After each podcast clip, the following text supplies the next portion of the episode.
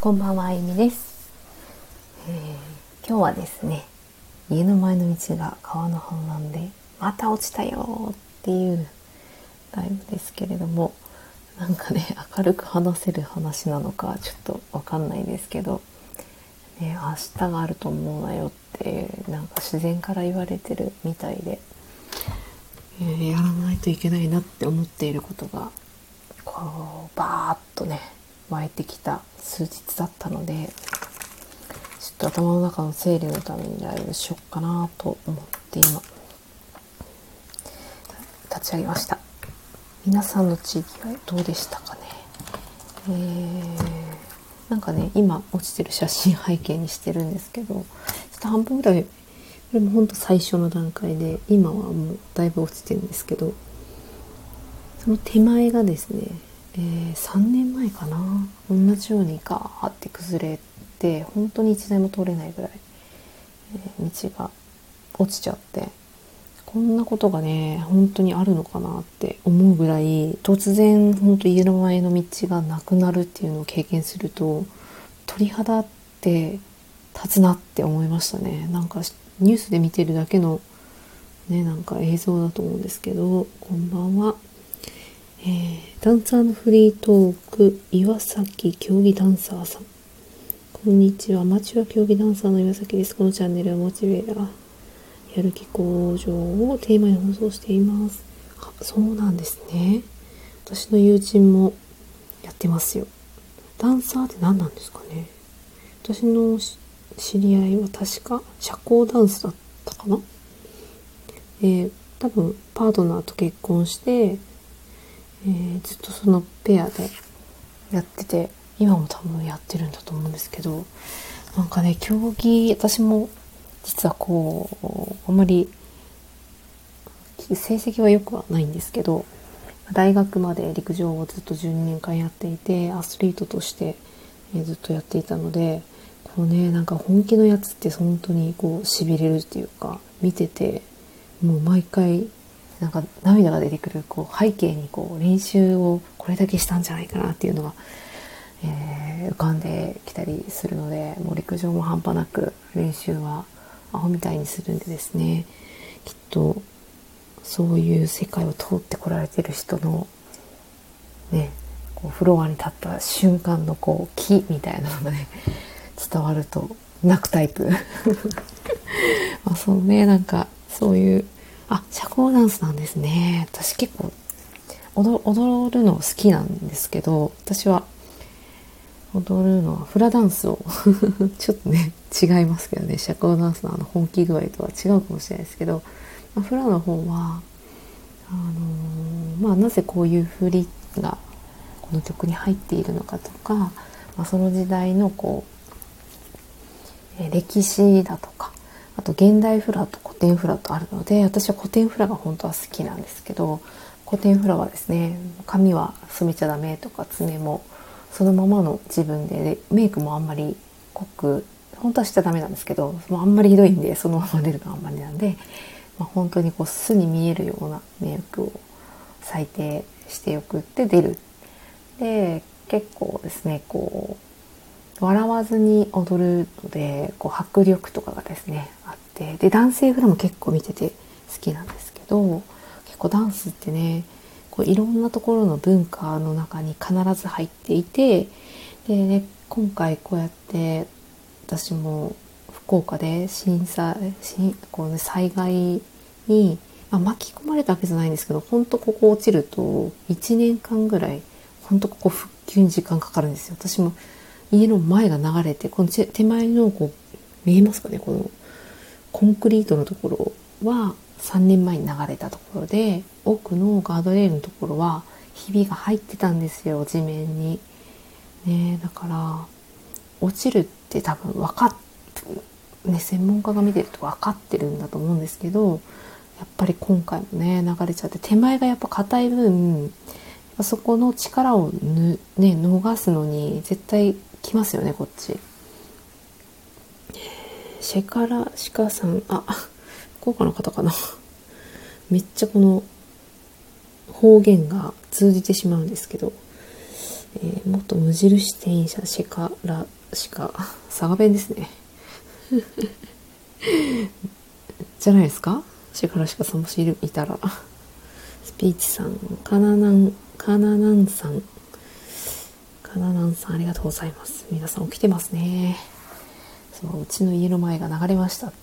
ていう話をしていてニュース私も全然正直テレビあんまり最近見ないんですよ。で雨降ってるのは知ってたけどその前40時間以上ちょっと仕事のうんぬんかんぬんでちょっと起きてていい年してですね40時間もこう仕事しながら起きてるとやばいですね。でその後爆睡してちょっとなんか体調崩して食べ食べたもんが多分悪かったんですよね。体調崩してもうなんかヘロヘロの状態だったんでもう外のこととかどうでもよかったんですよ。どうでもよくて。そうしたらなんか主人がなんかテレビにうちの前映ってるらしいみたいな「えー、みたいな「また流れてる」っつって。で外に出たら本当流れてて「ああ」みたいな。ねなんかその時はもう朦朧としてたんで「また流れてる」みたいな。もうちょっと子供たちを安全にみたいな。車を外に出してこの間閉じ込められたんですよ。閉じ込められて家からほんと敷地内から出れなくなって車も動かせないし出口がもう通路にここの前の道につながってるところがもう塞がれて私たち出れなくて本当に隣のなんかクリークみたいなのがあるんですけどそこを渡るか高い塀を越えてマンションがあるんですけど高い塀を越えて向こう側によじ登って出るかで子供もまだですね0歳1歳ぐらいの子が確か下の子はそのくらいでちょうど入院してたんですよいろいろあって。帰ったらもうそれで塀塀越しに娘をこう向こう側に渡してみたいなねもうなんかいろんなことが立て続けに起こりすぎてもパニックだった3年前から。またねこういう自然のサインが来たなと。えー、もう明日があると思うなよって言われているなってちょっと本当に感じて。で私今1年間こうコンサル受けてるんですけどコンサルの方から、まあ、連絡が来てでやばいなと思ってほちょっと本気出してやんないとやばいなって本当に思ってですねこのちょっとライブをしているっていう感じです。皆さんのところ大丈夫ですか？で鹿ら鹿さんは多分佐賀だから絶対浸水してますよね。どっかしら。私も今日実家が佐賀方面なんでちょっとねお盆に本当にお参りだけしたくてで子供たちがずっと楽しみにしてたんで帰ったんですけど途中本当になんか「えここえ？っ?」と思って「川じゃないよね」みたいな。やっぱなってるところはねやっぱそういう状態になっててでなんか私ちょっとニュース最近見てなかったんでどのくらいこう情報が出てるのか分かんないですけど結構しなんかね床下ぐらいは行ってんじゃないかなっていうぐらいパーってこうね水がね溜まってだから用水路がもうね受けそのお水をね吐ききれなくて田んぼにまず流れるんですよね。で私も畑を実はしていて畑ももうぐっちゃぐっちゃんだしもうここぞとばかりイノシシも入ってきたみたいでもう本当になんかがっくりしてるんですけどねなんかこうそのくらいだからまだ命の危険にさらされているわけじゃないんで多分こうやってねなんかちょっと気楽に喋ってるような感じですけど本当にね今回のでも何人かね違うところの地域では亡くなられている方もいるって聞いてるしなんかねこうやってぼなんかぼーっとね生きてちゃダメだなって正直思ってぼーっとして生きてないけどねとしては生きてないけど、ね、もっとなんかやれることがあるんじゃないかなみたいなね。うんほんとここ数日でまたこうスイッチがね入って前回の本当に流れた時は鳥肌立ってもう本当にこういうことって身近で起こるんだな連発、まあ、下の娘が手術を0歳 ,0 歳の段階でしないといけないとかもう全身アトピーでもうドルドルだったんですよね。毎日血だらけの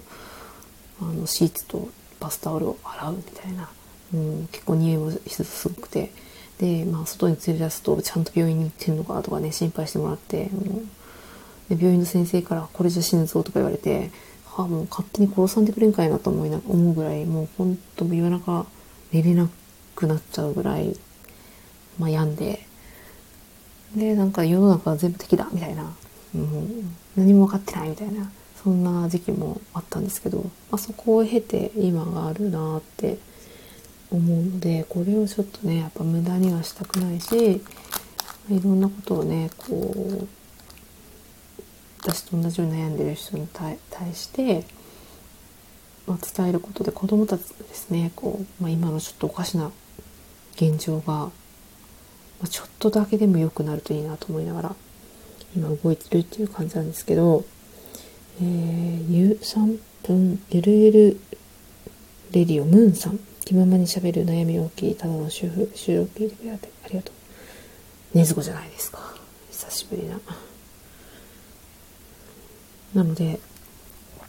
あこんばんは。ねなんか「鬼滅」も私もハマって2回見に行ったかな。1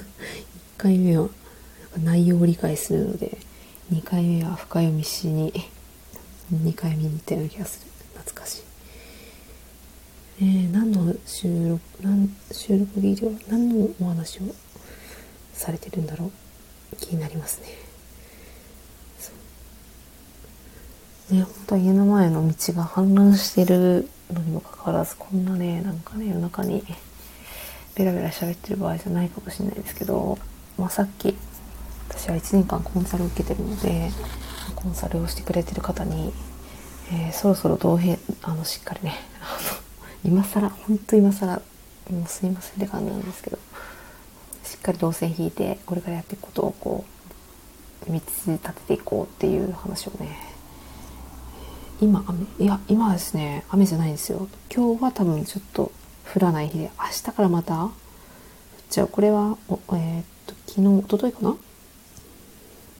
うん、黙って吸った朝でスタンド FM ラジオ。朝日生産者私も。わかる映画情報とかメンタルや体の健康情報などを発信させていただきます。いいですね。もうね世の中ねなんかねこうハウツーがこう流行ってますけどハウツー使いこなせないイコールぱりこう自分の感情や感覚をこうバランス取れてない状態だなっていう私は発達が専門なので体の発達とか脳の発達とか子供たちだとそれがもう真っ盛りなんですけど結局大人になってもずっと発達しているわけでそこの観点から見ると本当にあの健康になる方法ってあの食だけとかじゃなんとかだけとかじゃないんですよねやっぱ。ね絶対必要ですよね。作業中なのでながら聞かせていただきます。ありがとうございます。何の作業してんだろう？お仕事かな？なんかですね、この氾濫してるうちの家の前氾濫してて、道が落ちて今はあのこんなに水流れてないんですけどここね今あの警備の方がですね事故が起きないように立ってくださってるんですよ。もうなんか切なくないですか？なんかね。いやいやちゃんとこうありますよ。ちゃんとこう縦看板とかもちゃんとあるんだけど誰が落ちるよってね。そんなぼっさりして生きてんじゃないよって思うんですけどまあ、その方がねそうやって立ってくださってるので、まあ、ふらふらっとねあの自転車こいてる人とか落ちなくて済むのかなとか思いながら世の中どうなってんだろうって正直思いますけどねなんかもうちょっと他になんかねあんじゃないかなって思いますけどやっぱり安全で安心に、暮らせるように市はいろいろ考えて動いてくれてるんだろうなって思いますけどね。うんって感じそれよりなんかそのひびがね入っていたのに気づいてたらこ護岸工事ここだけ残したのも謎だなって思いますけど。まあねこれこういうのはやっぱ市民の声を上げないとずっと届かないとこなんだろうなって思うし、まあ、自分自身が本当に3年前にこの川が流れてあ川が氾濫して道が流れた時に思ったのが自分の身は自分で守れるぐらいのこう防災感覚っていうのを持つ必要があるっていうのは本当に感じたんですよ。だからこっからキャンプをまあちょっとこう防災寄りでちょっと意識して、まあ、楽しむってことはね絶対なのでそこはねなんかあの見失わないようにしてたんですけど、まあ、家族でその野外で生活するとかやっぱ慣れてないとそう、ね、ずっとやると疲れたりとか楽しみ方がわからないとやっぱり毎日暮らせなかったりとかそういうことも考えてキャンプし始めたりとかあと防災グッズっていうよりももう間違いなくちょっとしたこれ災害で止まるのが上下水なんですよ。本当に道落ちた時に速攻止まったのがトイレ。でまあお風呂は正直そんな入んなくても死なないけどトイレ絶対するじゃないですか。トイレは絶対必要なんですよ。その時に本当になんか準備しといてよかったなっていうのとあとは水はやっぱり流せないんですよ流せないからえっとお風呂の水とかを溜めといて流さないようにして使うっていうこうね流しちゃうとまだ下水がどんどん出ていっちゃうので使わないでください流さないでくださいっていうのがやっぱちょっとしばらくあるんですよね。そういう時にどうやって過ごすかとかねあそのまさにそういうのってキャンプとかにこう集約されているスキルなのでそれからちょっと家族を巻き込んで ファミキャンだみたいな、うん、ちょっと楽しくこう持っていくのにグッズとかもねあのあえてちょっとおしゃれなの買ったりして行くのが楽しいようにちょっとねなんか今今はあのー、おしゃれなとことかね流行ってるのでそれこそねなんかキャンプがわーって流行りだしたのでか、ね、それにも乗っかって家族で楽しめるようにして今は月に1回とか、えー、そのくらいのペースで行こうって言ってこの間も思い立って夜カブトムシを取りに行くためのキャンプ 行きましたね。その時はでも結構雨が降って雨の中を外で過ごすっていう経験もどのくらいの雨だとやばいとかこのくらいだとこうやった方がいいとかっていうのはやっぱ塩梅がわかるので、ね、雨の中でも良かったなってで少々濡れても、まあ、ちゃんと対応すれば別に風邪ひいたりもしないし風邪ひくのってもうそもそものその人の今の体の状態なので。まあ、そういうのもねなんか楽しんだりとかして、えー、過ごしたり、えー、家2階建てはいそう2階建てです。だからね割とその浸水とかはないんですよ。ただうちはこう分断されると出口がなくなるっていう。だから出口さえこうどこから出るっていうのをしっかり確認してで車が使えなくなったのが前回相当痛くて敷地内に置いてるやつが道なくなったから出れなかったんですよ。なん。か今回は1台外に近くのこう大きなショッピングモールにちょっと止めさせてもらって何かあった時にそっちに行けるように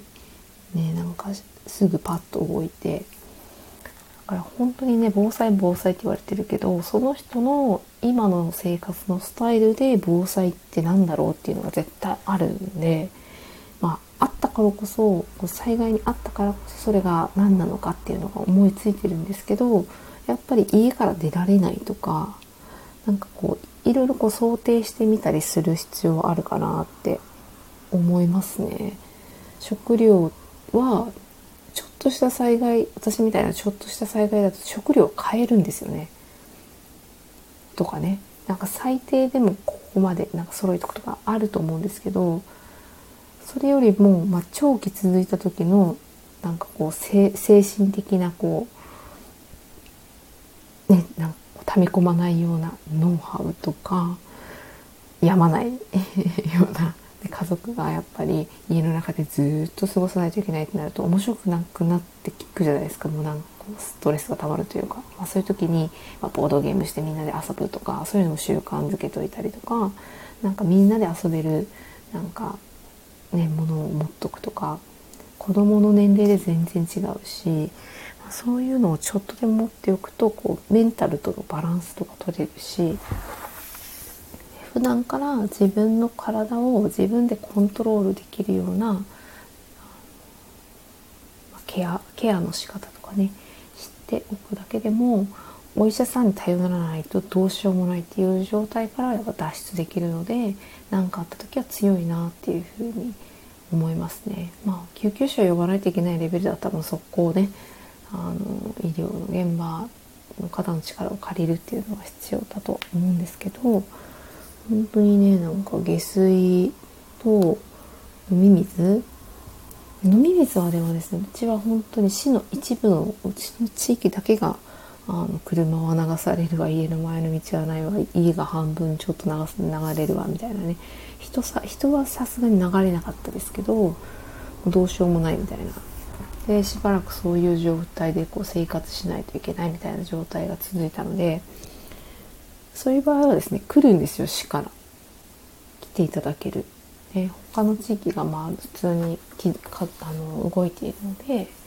来てもらえて市の中のこうポツポツポツとそうやってなんかところどころ災害に巻き込まれちゃったところには手が届く。でもこれが本当に全体的となると相当こう自力のその力っていうのが試されるんだなっていうのは感じていて本当にうちの市はうちあうちの家の前が流れたとかちょっとねあの道路の地盤が緩いところが何か所かあったりするのでその辺がね流されていたり、浸水してたりそのくらいですっごいなんか被害はないんですけどそういうのが一番その後の生活で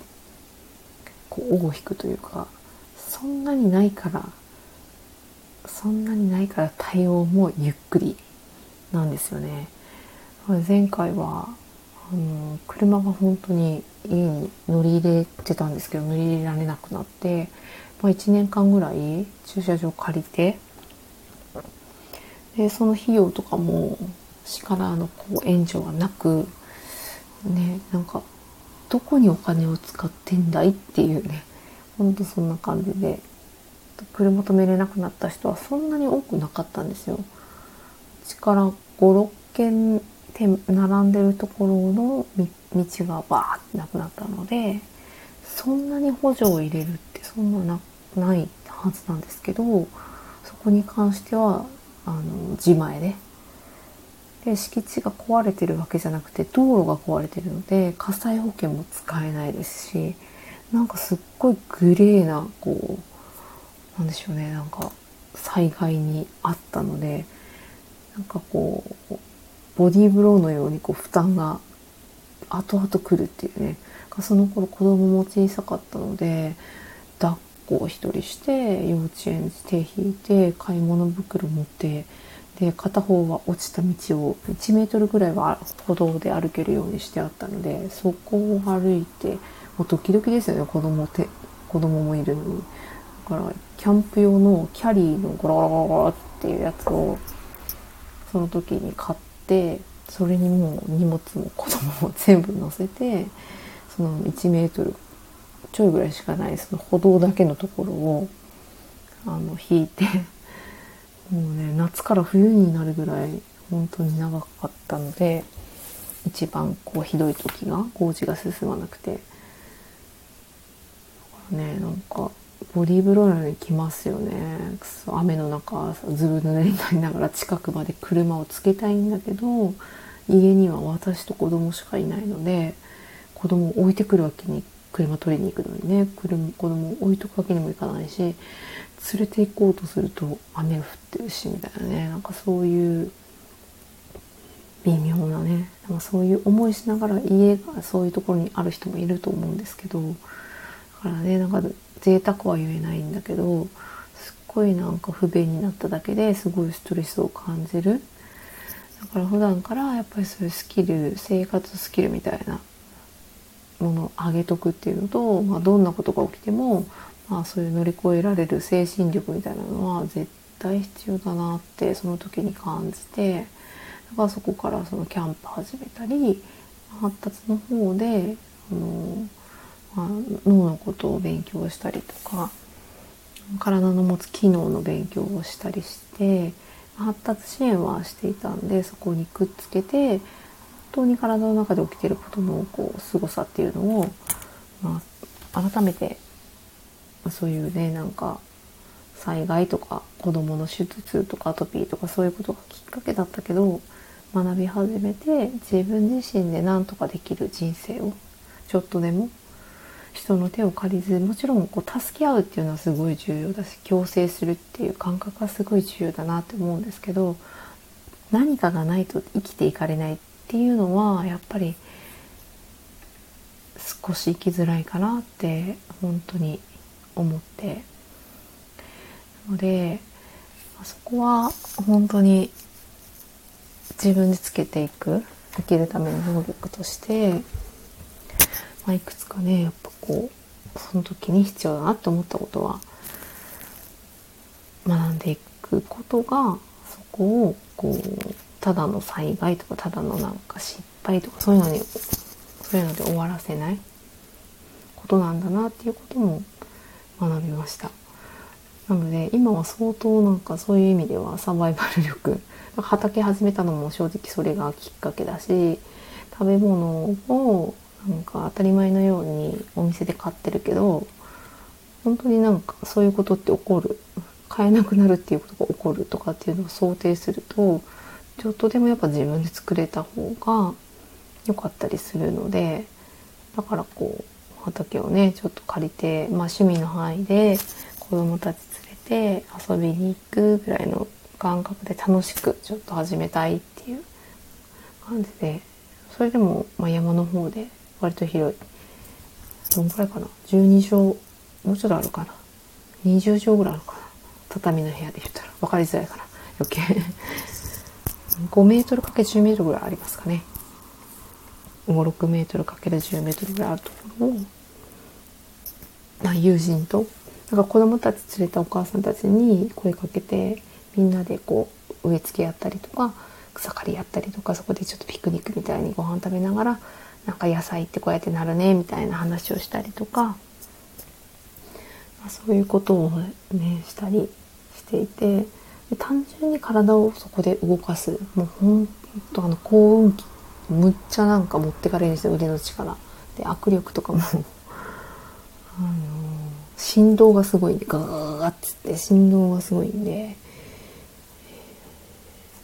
握ってるだけで次の日ねなんか手首から肘の辺りまで筋肉痛になったりとかするんですけど単純に体を動かして農作業をするっていうのはねいいなって思ったりですね。赤赤チャンネル赤ちゃんさん。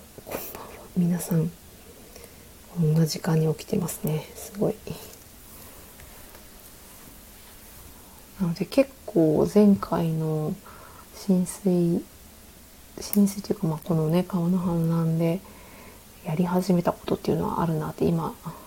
思い返すとありますね。とにかくなんか自分で生きていくためにはっていうことを、まあ、真剣に考えた結果食べ物を作れる。で食べ物を作るってやっぱ野菜とかが中心に自分でするとなると思うんですけどそれとあと手仕事お味噌をつけたりとか梅干しをつけたりとかなんか季節によって手作りして常備食にできるようなものを結構今ねなんかそういうの流行っててなんかねお母さんたちの中でもね割となんか楽しげにやってる人たちと私は知り合いでそういうのをもっとみんなでやって、まあ、ちょっと困った時に、まあ、こう助け合える関係を築きながら。なのでまあ今回もねいろいろこう川根を流れてちょっとやべって思いましたけど、まあ、いろんな人から声かけてもらっていつでもなんかねうち来ていいよって言ってくれる人たちがもう本当に10人くらいはバッと連絡くれてもうそれだけでもねなんかすごい関係同時ね人とつながれててありがたいなみたいな。もうそれだけあるだけですごい大守りだしね、そのつながりを今までこの、ね、何年間で作ってこれたんだなって思ってもあすごい良かったなって思うし、うん、どうなんですかね普通のあの子育てされてる私ももちろん普通の人ですけどねそのこういう防災っていうか人とのつながりっていうのはどうなんなんですかね。昔はもうめんどくさい隣の人の顔も知らないし挨拶もしない方が楽だしって思ってた時期もありましたけどか、ね、今はそんなことはみじんも感じないというか、まあ、だからといってこうねなんか世話焼きババアみたいなことはちょっとできないですけどもう正直あと20年ぐらいしたらその世話焼きババみたいになってるかもしれないけどで子供たちが、地域で過ごせるだけの関係とかなんか本当に私に何かがあった時に、10日間ずつぐらいはこう預かってもらえそうなママ友と友人とできて、まあ、そう思うともうなんかね私自身何かあってもしばらくはなんか安心だなとか思うと、まあ、それだけで心がなんか豊か豊かになるっていうかいろんなことで幸せを感じるハードルが本当に下がったなって小さなことでも当たり前じゃないってやっぱ思えることが増えたなって本当に思いますね。娘の病気とこのそれダブルダブルでこのね川が流れて家に安心して住めることがどれだけありがたいことかとか。でそこから始めたその野菜作りとかも本当にもう1年目本当にもうイノシシにやられて今年もやられましたけどもうクソみたいな。でもイノシシもまあ必死なんだなって思うといろんな理由でイノシシも里に降りてきてるのでそこもねなんか考えさせられるしそれそれこそやっぱ人参が人参の形になるまで育つっていうのがどんだけ時間かかるかっていうのと、まあね、いろんな今種があるのでどんな種をどんな風に使うともしくはその土の状態とか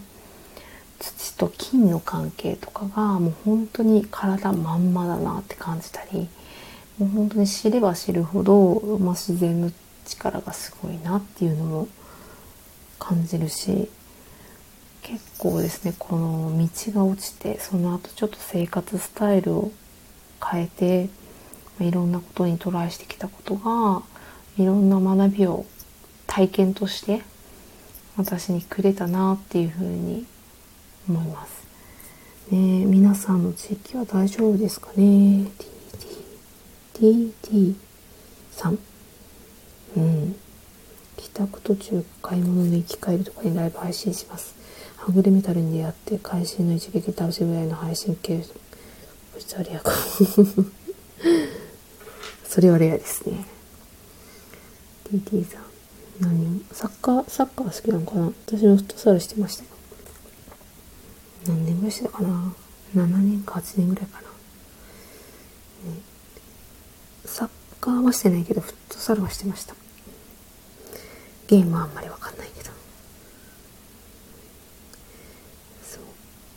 う。ねこんな夜遅くに起きてて皆さん大丈夫ですか？私は明日5時45分にちょっと起きなきゃいけないので、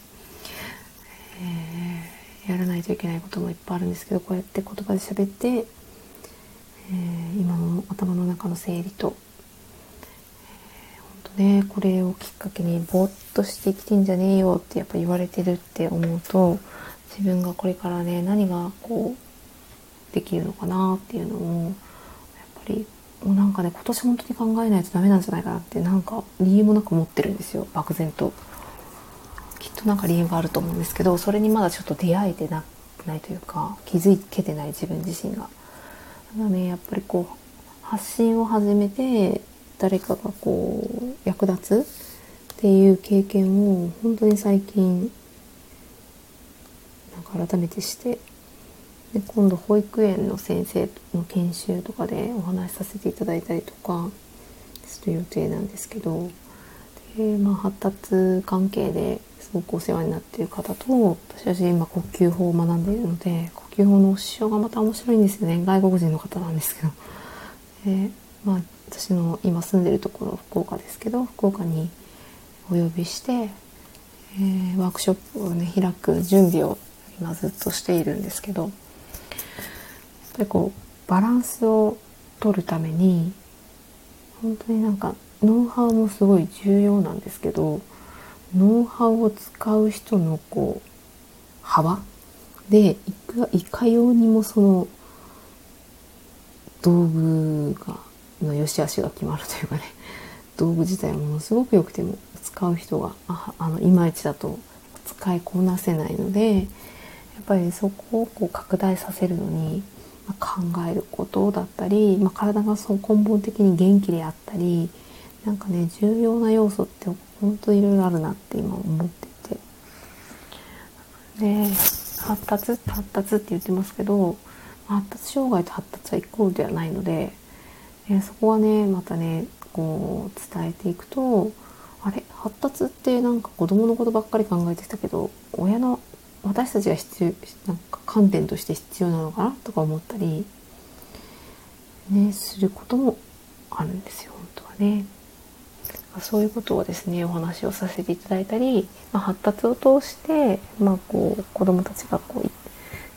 ね、何が正解か本当に分かんないんでどこを正解にするかとかその子の未来にとって何がいいかで本当に取る選択肢が違ってくるのでもう一概にねなんか学校に行くことが正解ですなんていう時代じゃないと思ってるんですね。ただまだ発達支援者の中には学校集団生活の中に入れることが重要だと考えている人もいたりまたその言葉を喋れることが正解のように、まあ、感じている人もいたり何が正解なのかっていうのはその子の人生で決まるので世の中の固定概念で正解かどうかっていうのは問題じゃないんですよね。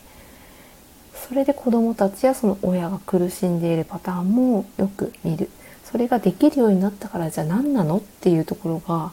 ぱ提示できる支援者であるっていうことは発達をサポートする必要のあるお子さんに関わる支援者の必須条件だなって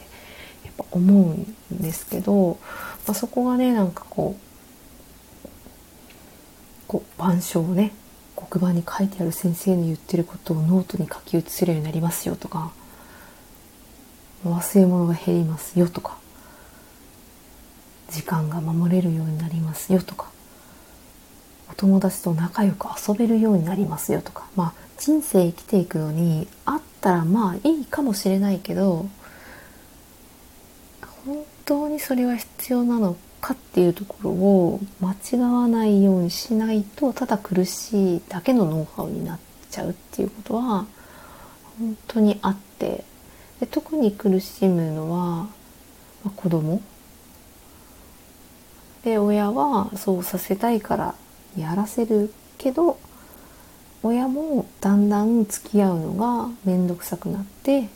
まあこれやってくれる支援者いないかな専門職の人に何とかしてもらおうみたいなね。うん悪くないですよね。悪くはないしもう本当にそうやってちょっとヘルプを出すっていうのはね必要だし私が関わったクライアントさんであの洋服がねさんが着れない。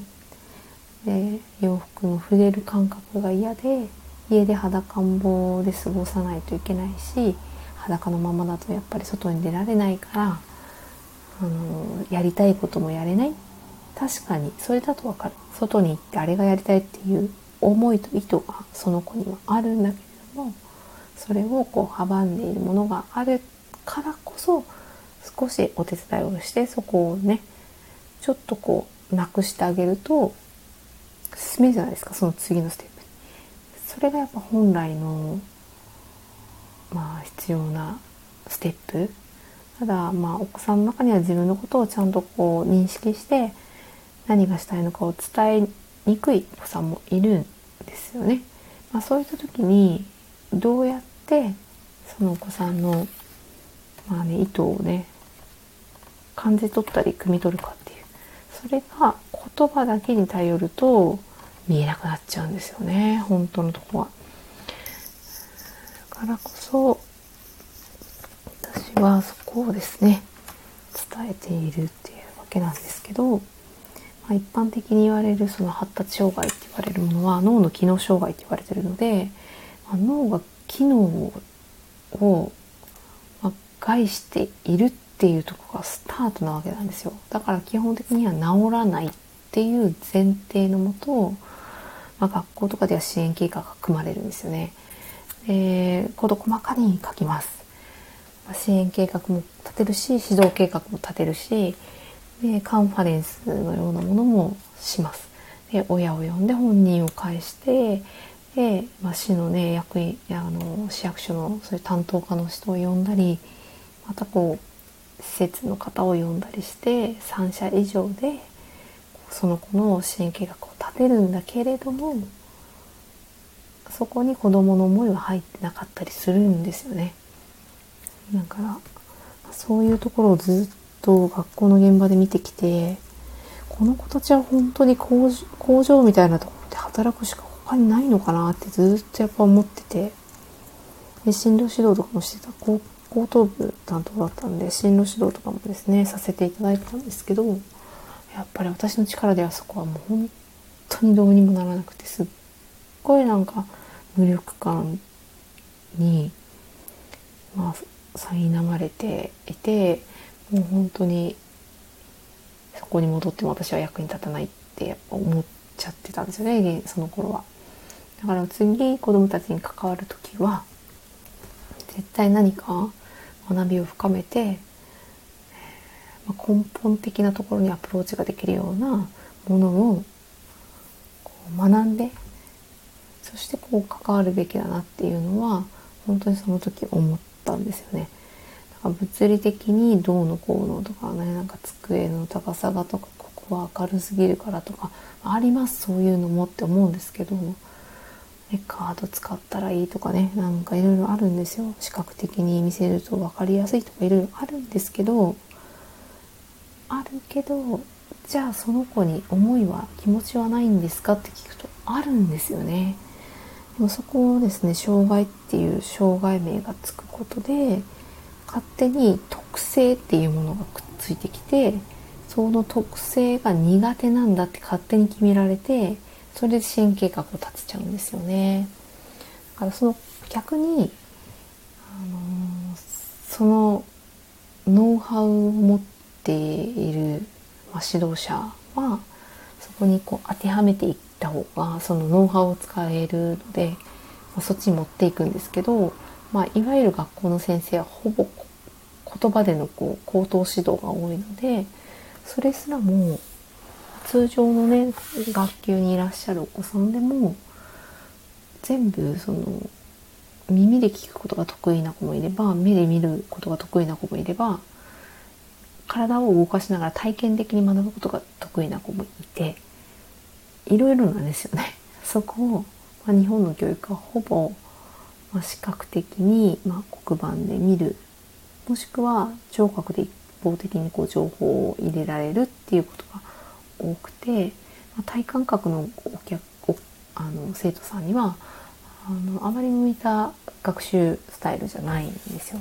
ただ今の現代では体感覚のお子さんも結構いるし元からねいるはずなんですけどねだから、まあ、そこに開きが出るの当たり前なんですよ。得意なことで学べる人の方がやっぱりよく学習できるのでそれはもう本当になんか当たり前の現象だなって思うそれを点数つけて評価するわけだからちょっと偏ってますよね。でやっぱ発達っていうのを学校のカリキュラムの中で教科教育のカリキュラム大学で学ばないので心理的なところしか学ばないんですよね。で自主的に、まあ、発達体の、えー、発達を学ぶ先生はそこも視点としてあるんですけどかなかですね自分から行かないと学べるものではないかなっていうふうに思っていてねなんかそこを伝えられまずねそこを知ってもらうっていうことも非常に先生自体もなんでこの子はできないんだろうとかやっぱ思ってんですよね。自分の教え方が悪いんじゃないかっていう、まあ、自己評価のあまり高くない先生とかは自分をすごい責めるし逆になんでこんなに教えてやってんのになんでわかんねえんだよみたいな、まあ、相手のせいにするタイプの先生もいるのでどっちも良くないじゃないですか。なのでそういうね、方にもやっぱこの発達の観点っていうのをまあ、知るだけでひとまずね視点が増えると見方が増えるのですごく必要な視点かなって私は思っていて今度ま保育の現場での先生方にお話をする機会があるんですけどただまああの園長副園長先生とちょっとお話をして依頼されるにあたって打ち合わせしたんですけど研修っていう形でやるんですね一応。ただあの人の行動ってやっぱ自分からそれを必要だと思ったことでないとまず入らないんですよね発達的に脳の観点も入れて。なので研修も、ま年に何回かやるっていう話で、えー、言われていたので、まあ、こうどういうことがこう学べるよとかどういうことが知れるよっていうことはこちらから提示はしても参加に関してはあの申し込み制を取ったらどうですかってちょっと提案をしてみました。で自分からあの自分が今課題としていることが私の提案したその研修の内容でカバーされていると感じたりまた意欲的に自分からこう生きその、ね、発達の世界をちょっと知ってみたいとかあの学んでみたいって思う方に話をするのとでしないとで全然入り方がやっぱ違うしやっぱ強制されて受動的に受けるスタイルにやっぱ慣れてしまってるんで6年間でしょ？3年で高校まで行くとプラス3でしょ？で大学に行くとちょっとこう積極的にね関われみたいなところもあるけど、まあ、半分はねスタイルとして同じ。なので6333でしょ？4か。そんなのそんな長い期間こうその学びのスタイルを刷り込まれたら脳はもう完全にそのモードですよね。だからまず日本人の学び方のスタイルを脱却するっていうフェーズが必ず必要なんですよね。それを早くに気づいて方向転換したりまあ、新その職場っていうところでそうじゃないパターンをちょっとねもう半分こう強制的にした人が少しこから脱却できているのかもしれないですけど相当苦しいはずなんですよねどう考えても。だからまあ学校にいる間でも少しこう選択肢のある学びをしたりとか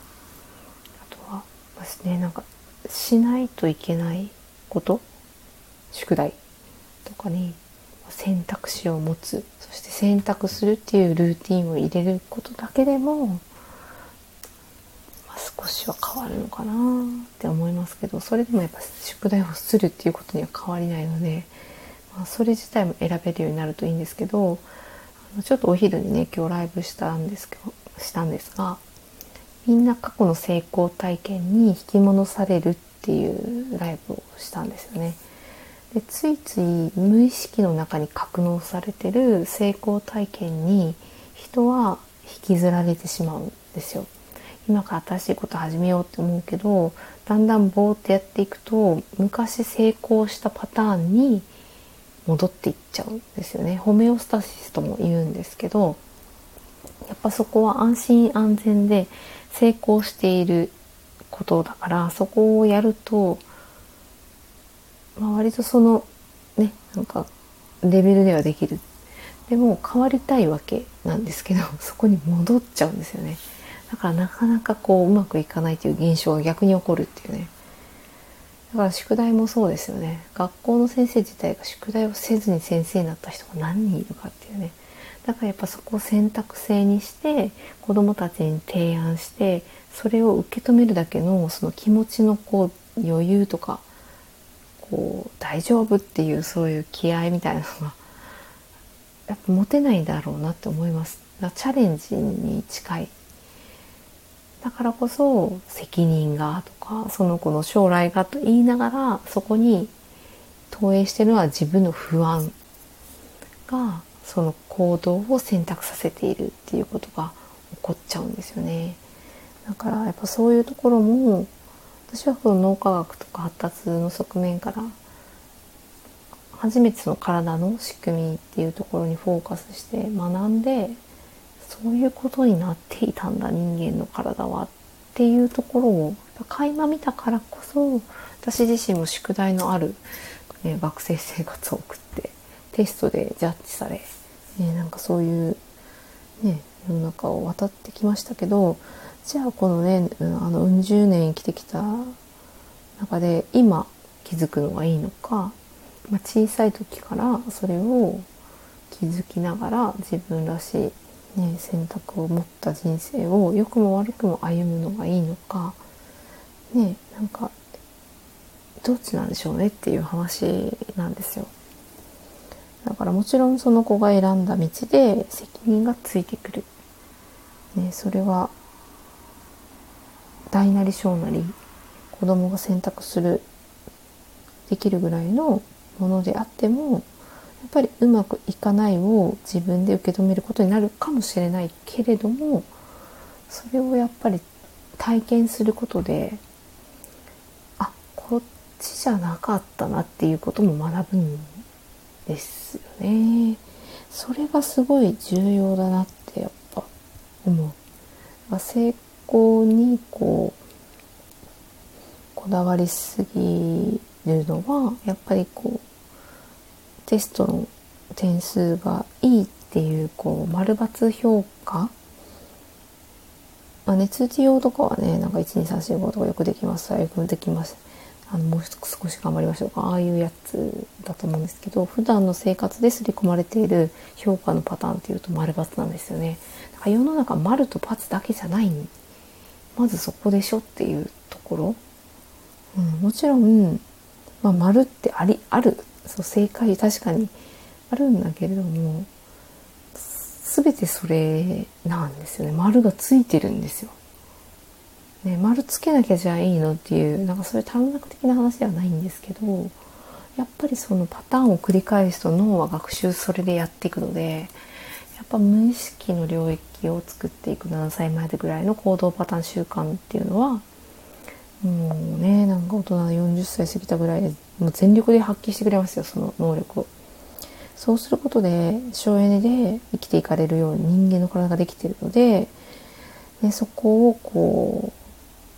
うまたね格納されている無意識の世界からえー、っとえー、っとこれはどういうことでしょうっつってね意識下に上げてくるって相当気づける人じゃないと気づけないんですよね。もうぼーっとしても生き生きていけるように省エネで生きていけるようにできてるので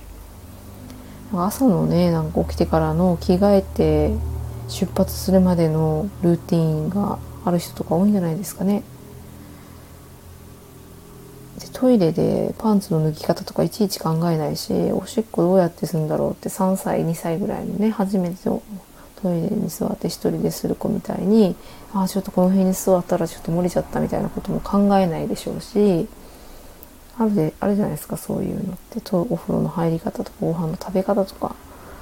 あと着替えの仕方とかね手帳でねなんか見て今日の予定を確認するでも、ね、そんなに思考使ってないですよねだ。からそもそも無意識の領域に気づけないっていうね残念な状況をこう歩んでるっていうことにも気づいてないっていう人がやっぱり多いのかなって思うんですよ。まあ、こういうことを話すと絶対やっぱ発達っ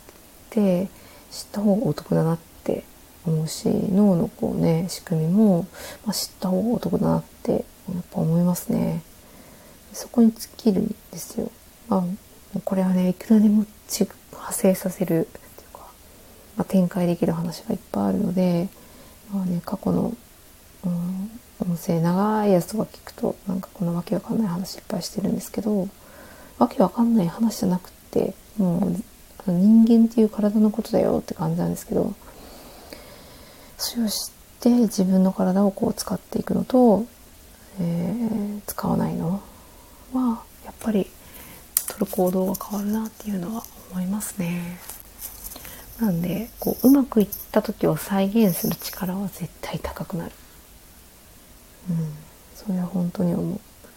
だしその、まあ、過去の偉人とかの、歴史をですね見ていくとやっ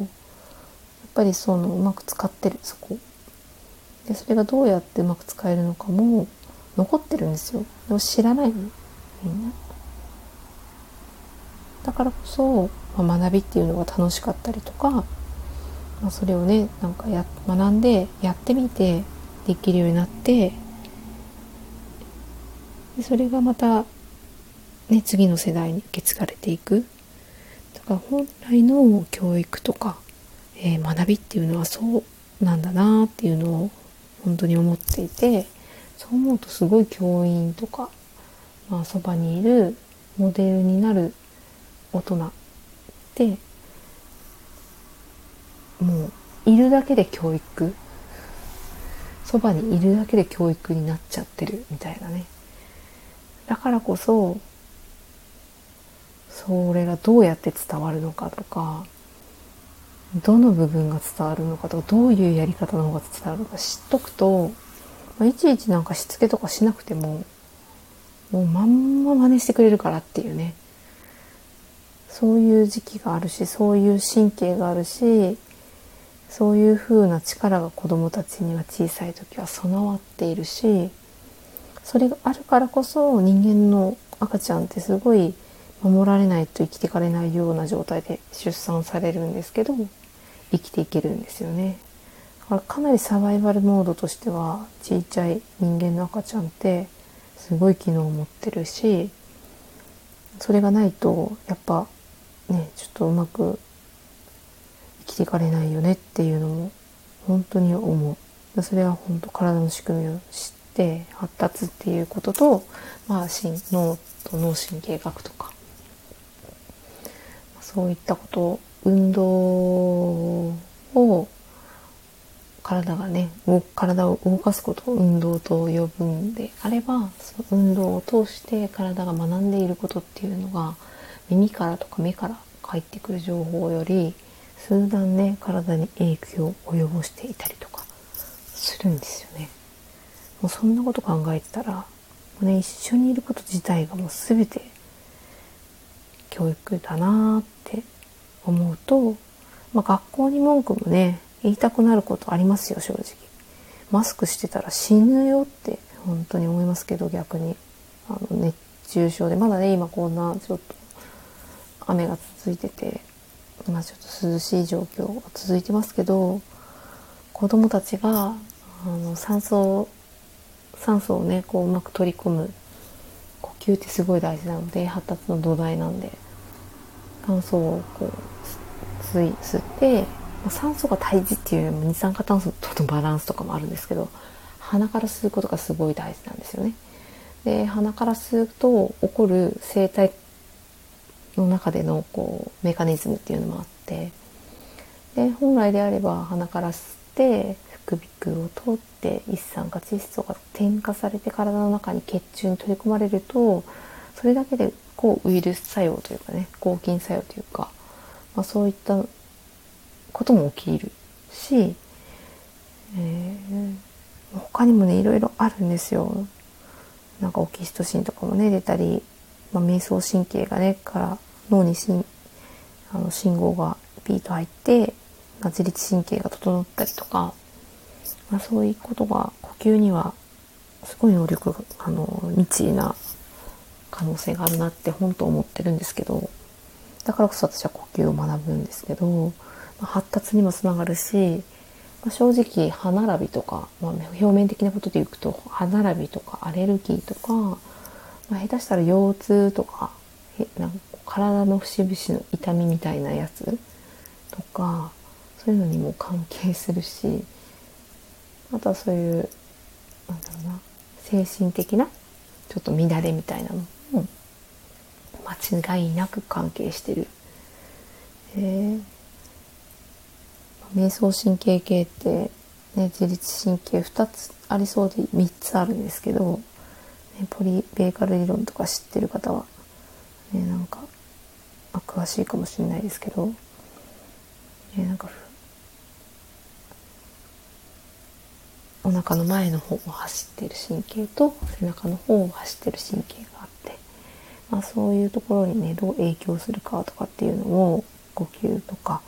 えー、それ以外のこととかでこう見ていくともう面白いようにはあっていう仕組みになってるんですよ本当は。だからねなんかそういうのを少しでも教育のしてね場面で知ってる人が増えてくるとまたね子供たちのなんか気候みたいにとらわれているあの 行動のねなんか問題行動みたいなやつも全然問題じゃない。本当に。なんで多動が起きるかとか。ねなんかありますよちゃんと。でそれをじゃあ整えるバランス崩してるだけなんで、まあ、そういう神経だったりですね。バランスを崩しているだけなので本当になんかこう動き回るのが悪いのかっていうとなんで動いてるかっていう体は間違ったことしないのでそこに明確な理由はあるんですよ。ただ動き回りすぎるとその子自体が何かやりたい時にやっぱやれないっていう問題とはぶつかっちゃってそうするとやっぱり改善するとかそこをアプローチするっていう選択肢が生まれる。だから多動だからこれやるって落ち着かせることが正解っていうの。まあそこがねまずねちょっと違うかなーなんて思ってますよね。だからやっぱ親の観観念とか教師のこう理想とかがねそこに入っちゃってて子供がどうであるかっていうのを見る視点っていうのは本当に必要。だしこれから本当学校に行けなくなる子がもうちょっと増えるかなっていう気もしていて、ま、受け皿も本当に多様性がないと受け入れられなくなる中で、まあ、このコロナ禍で、ね、在宅で仕事私もしてますけど働くことが在宅でできるようになってるのに学ぶことは在宅でできなくな在宅でできないまだね。うん、で一応タブレットとかね渡されて、まあ、そういった学習に使われていくっていう傾向はあるんだけどじゃあそのタブレットを使った授業でどのくらいの時間そこに向かわせるのかっていうのもすっごい重要で。まあ、ぶっちゃけもうそれで6時間授業とかしてたらなんかこの勘違いしてないからって思っちゃいますもんねやっぱ。スクリーンにそれだけ向かわせるデメリットっていうのもやっぱあるのでやっぱそうなってくると先生たちのこうスキルが問われてくるかなって思いますね普通の授業とはやっぱり違うスクリーンで8時間とか待ち受けたらもうまず目がやられるし集中できないしそれを毎日続けたらどうなるかなんて簡単には想像つくことを、まあ、そっちにこうね切り替えていくっていうのもまたねちょっと違う問題が発生するのでやっぱりこうカリキュラム自体をこうね見直す必要がある時期に来たよねって思うんですけど大体変わらずにいってますもんね。戦後からね、変わらないことって本当多いですよ。で戦前で、えー、学びの中っていうかその教育の中に入っていたようなこともまあねちょっといろいろな事情で、教科書とかからね外されちゃったりとか教育的にそれを教えなくなったりとかいろんなことが起きている中で気づいてる人は気づいてるんですけどね。なので、ね、なんか親の独りよがりでとか教師の独りよがりで子供のことをこうちょっとね会話の外にしてまあねなんかこっちの概念だけで支援を組むとかねそういうのはやっぱちょっと違うかなって思ったりもしますねなんかベラベラ話してる間にゆりさん危機戦ですありがとうございますたたましゃんあと星なんえー、占い師さん。星ってことはホロスコープ系ですかね。私も好きですね。7月の番組改編期にあたりこの度チャンネル名とユーザー名を大幅に変更しました。白猫様の次があった時のみ中の人が占う仕組みになっております。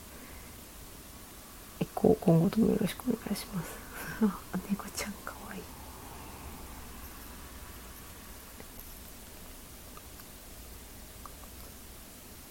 ホロスコープも面白いですもんね。あれも科学のね世界の話なんで。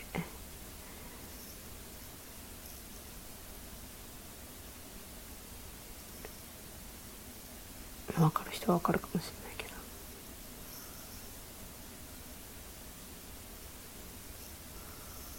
いいですね。私もでも星は好きですね。影響を受けるに決まってるよねって思いますね。太陽とかもそうですし。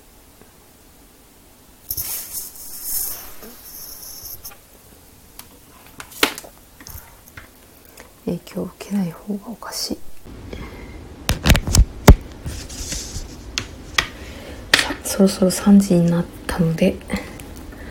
えー、もう一人聞いてくださってる方がいるどの人だろう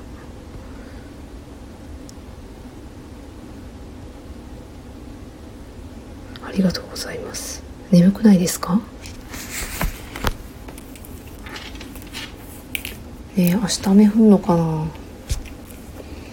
さすがにあれだな。めっちゃ降ったら絶対また落ちるな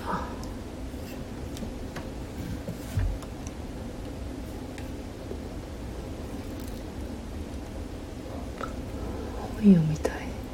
本も読みたいんですよねやりたいことがいっぱいある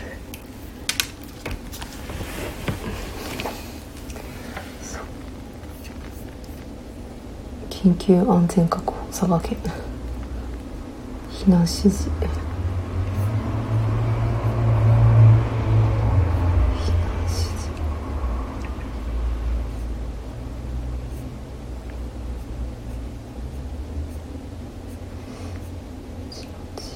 出てますね避難指示が出てる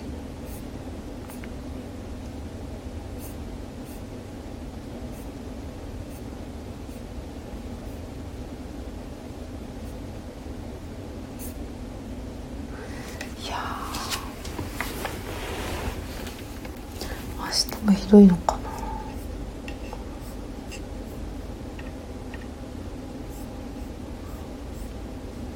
明日もひどいのかな。どこ見たら一番確実なんですかね。皆さんどこの情報を見てんだろう。私はなんかヤフーばっかり見てるけど。ねなんか週明け再び危険な雨。当たる時は当たるかな。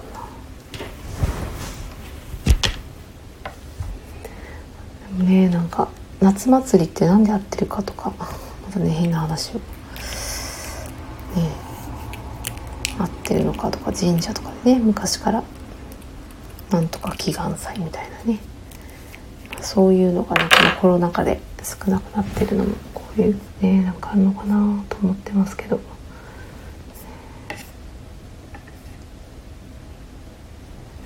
えー、どこの情報がいいかな。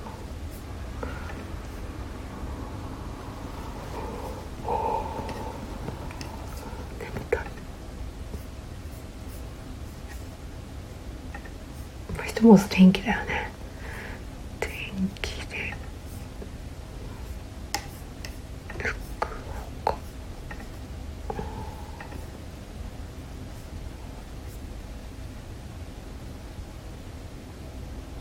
明日はでも雨時々曇りか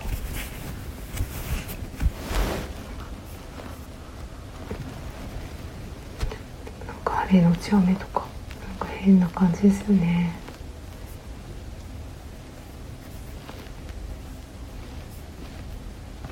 でもいけそうかな明日はね。心配してたけど。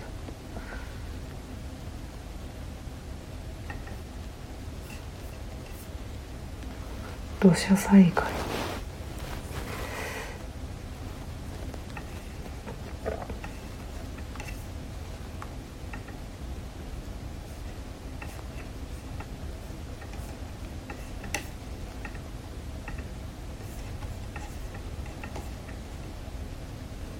この辺か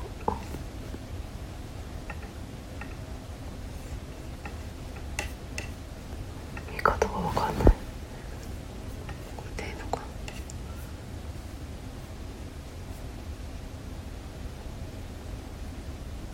警戒レベル3相当うん。